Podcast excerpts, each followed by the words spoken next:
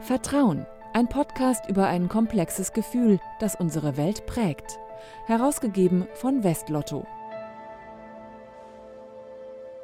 Herzlich willkommen zum ersten Vertrauen-Podcast im neuen Jahr. Mein Name ist Philipp Eins.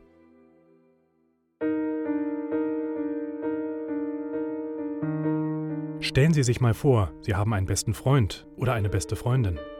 Sie kennen sich seit Jahren, haben sich Geheimnisse anvertraut. Und plötzlich finden Sie heraus, er oder sie hat geplappert, hat sie hintergangen. Völlig klar, das Vertrauen ist plötzlich zerstört.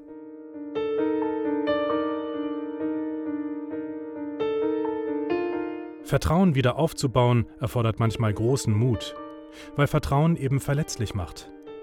Was tun, wenn nach vielen Enttäuschungen der Mut dazu fehlt? Das will ich von der Theologin, Buchautorin und Ordensfrau Melanie Wolfers erfahren. In ihrem jüngst erschienenen Buch Trau dich, es ist dein Leben schreibt sie darüber, wie wir Mut finden können, gerade dann, wenn wir ihn besonders brauchen. Eigentlich lebt Melanie Wolfers mit ihrer Ordensgemeinschaft, den Salvatorianerinnen, in Wien. Ich treffe sie aber kurz nach Neujahr in Frankfurt, in einer fast schon dörflichen Nachbarschaft. Guten Tag, Frau Wolfers. Guten Tag, Herr Eins. Schön, Sie zu sehen. Herzlich willkommen. Ja, mitten in der Stadt und doch auf dem Land. Wo sind wir denn hier eigentlich? Wir sind in St. Georgen. Das ist eine Hochschule der Jesuiten, einer Ordensgemeinschaft, wo auch äh, viele Zimmer sind, in denen man wohnen kann. Und da bin ich gerade, weil ich einen Kurs für junge Erwachsene begleite.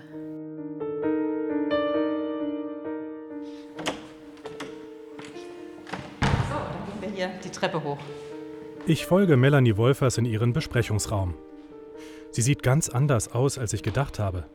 Die 47-Jährige trägt keine Ordenskleidung, sondern einen quietschgrünen Wollpulli und Jeans. Sie hat etwas Zupackendes, das einem Mut macht, selbst wenn man sie erst seit wenigen Augenblicken kennt. Frau Wolfers, was bedeutet für Sie eigentlich Mut? Mut ist für mich die Kraft zum Trotzdem.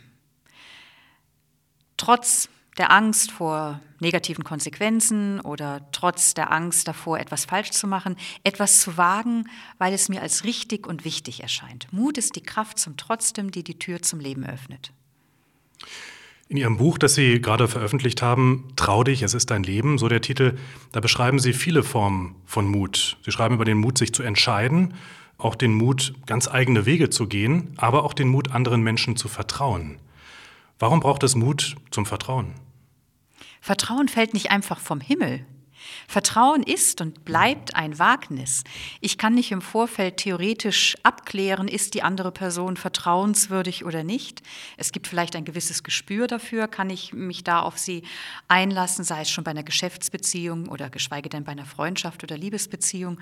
Und zugleich ist Vertrauen immer ein Wagnis, weil ich einen Vertrauensvorschuss geben muss um dann zu spüren, ja, trägt dieser Vertrauensvorschuss. In einem Bild gesprochen, Vertrauen ist wie eine Brücke, die entsteht, während ich gehe, und zwar Schritt für Schritt entsteht. Und immer dann, wenn ich einen, jemandem Vertrauen schenke und dann merke, ja, dieses Vertrauen erweist sich als tragfähig, kann das Vertrauen wachsen und die Beziehung kann sich vertiefen.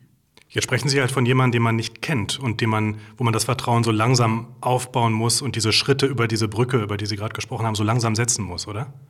Ich glaube, das ist bleibend. Es ist nicht nur, wenn ich jemanden kennenlerne, sondern nehmen wir mal eine Freundschaft.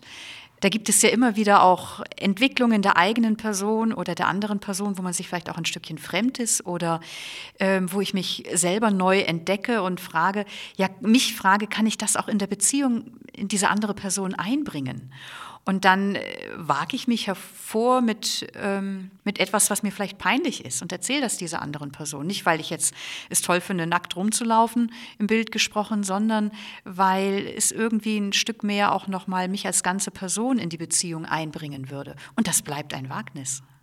Aber gerade hinter diesem Bild der Brücke und diesen kleinen Schritten, da steht ja auch die Frage, wenn man das jetzt wieder aufs Vertrauen bezieht, ist Vertrauen schneller verspielt, als es aufgebaut ist?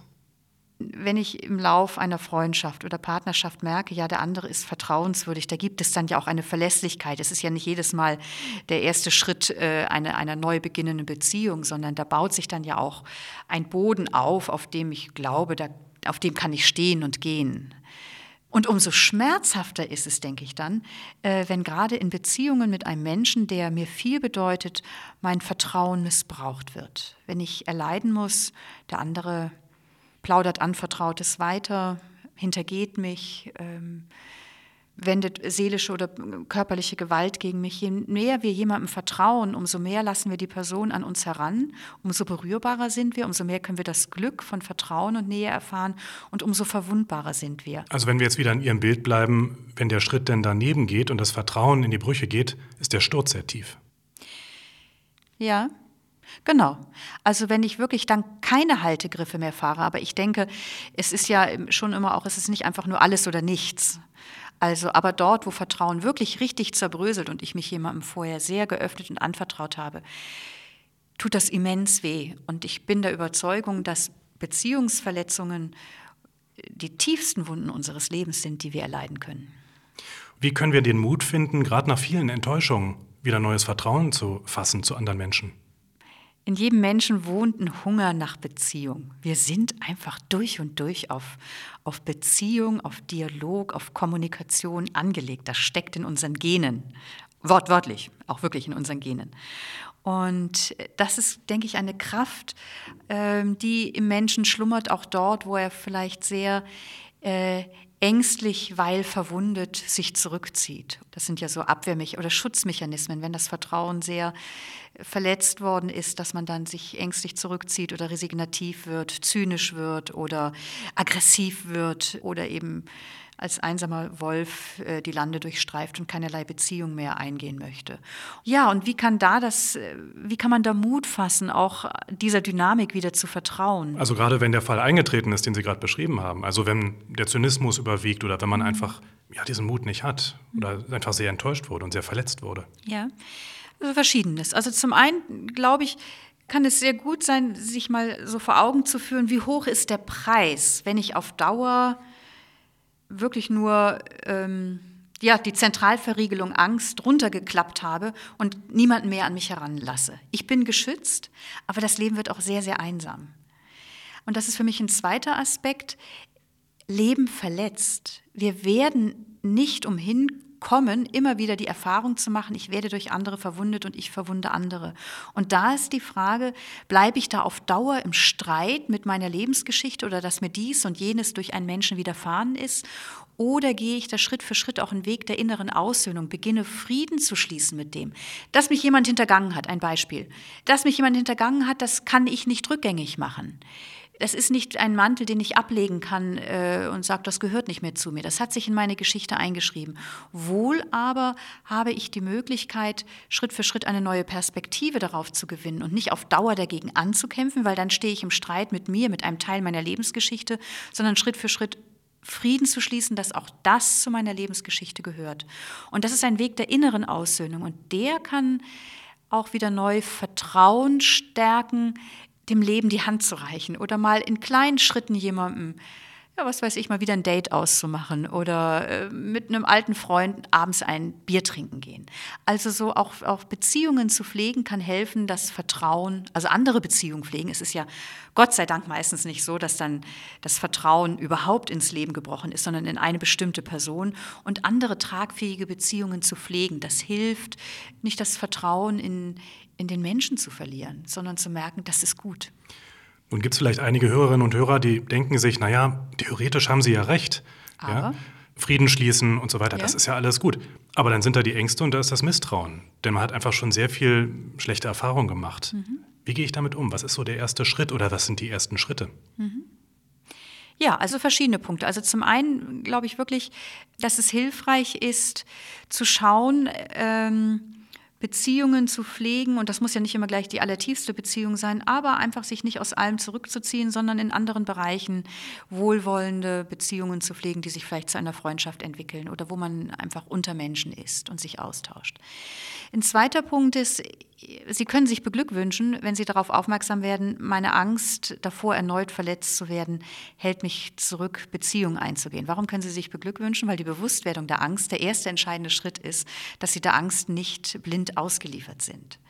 Denn dann können Sie einen Realitätscheck machen. Und manchmal ist es ja so, dass Ängste aus einer Maus einen Elefanten machen Und manchmal ist die Angst auch sehr realistisch. Ängste sind ja nicht einfach wegzuwischen vom Tisch. Die schützen uns ja auch, die helfen uns ja zu leben.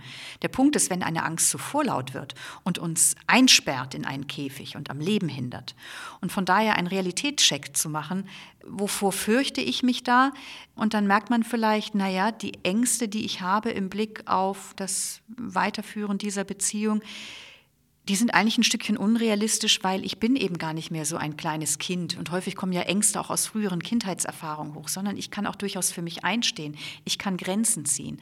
Also dann entdeckt man den einen oder anderen Aspekt der Furcht, wo man sagt, da jagt mir meine Angst gerade eigentlich einen Schrecken ein, der nicht realistisch ist. So unterm Strich oder so als Fazit, wie baue ich eigentlich vertrauensvolle Beziehungen auf? Was ist da wirklich wichtig? Was sind so die wichtigsten Punkte für Sie? Dem Herzen folgen und ich glaube, das Herz führt in Beziehung. Wir sind nicht als Robinson Crusoe geboren. Dem Herzen folgen mit seiner Sehnsucht, Mensch, da finde ich jemanden sympathisch oder äh, so, dem Raum zu geben, dieser Sehnsucht. Das Zweite, wenn ich merke, oh, da bin ich jetzt ein bisschen unsicher, oder scheue auch davor zurück. Aber eigentlich habe ich den Wunsch da, dass sich da was entwickeln kann oder dass sich in einer Beziehung eine neue Nähe einstellt, wo eine Entfremdung sich ereignet hat. Den Mut, sich zu zeigen, auf der Bildfläche des Lebens auftauchen und nicht unterm Radarschirm fliegen. Also immer dort, wo ich wage, mich zu zeigen, besteht die Chance, dass sich Nähe entwickeln oder ereignen kann. Und manchmal hat man da ja einfach auch Freude und Lust dran und manchmal hat man davor Angst. Und da hilft mir persönlich durchaus auch diese Maxime, tu immer das, wovor du ein bisschen Angst hast. Weil dort, wo Angst ist, ist Freiheit gebunden. Und dort, wo ich meine Angstgrenzen ein bisschen ausweite, kann auch sich Neues ereignen und auch Gutes ereignen.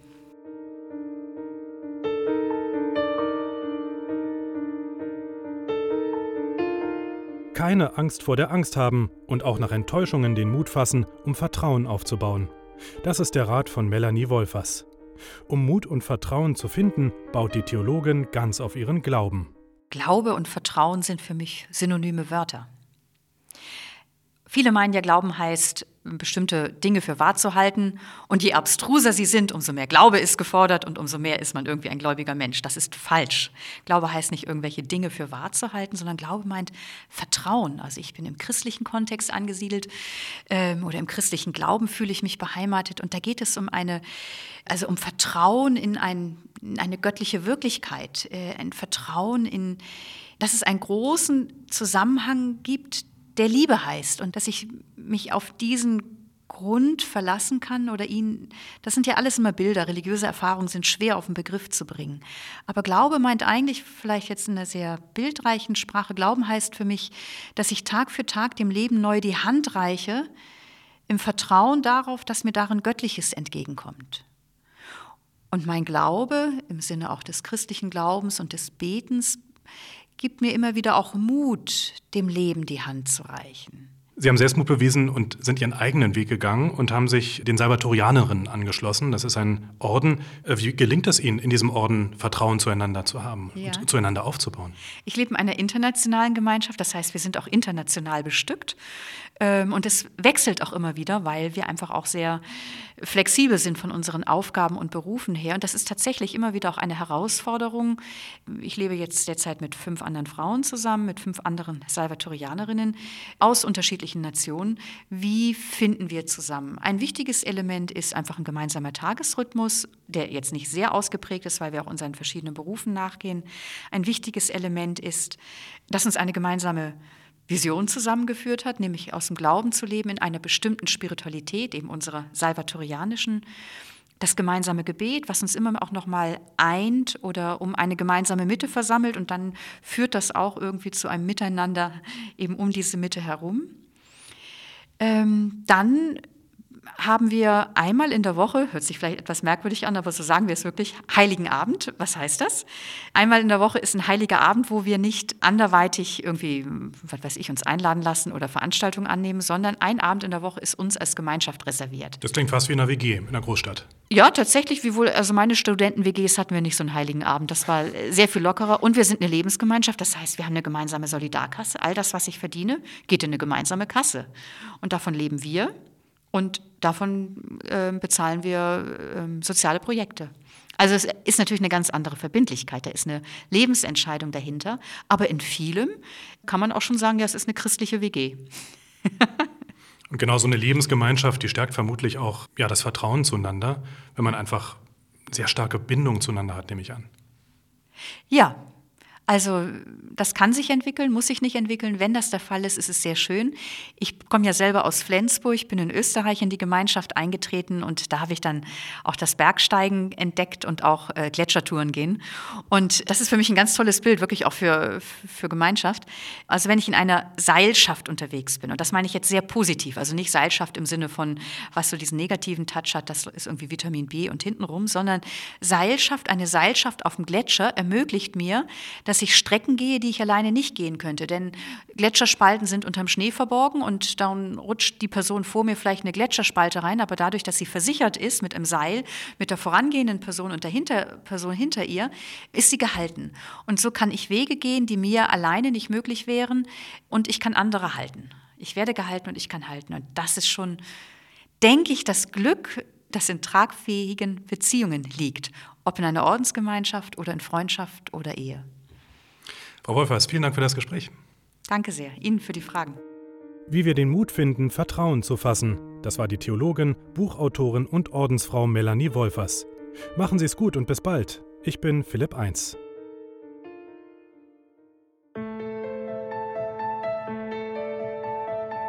Vertrauen, der Podcast zum Blog von Westlotto. Mehr dazu unter www.vertrauen.blog.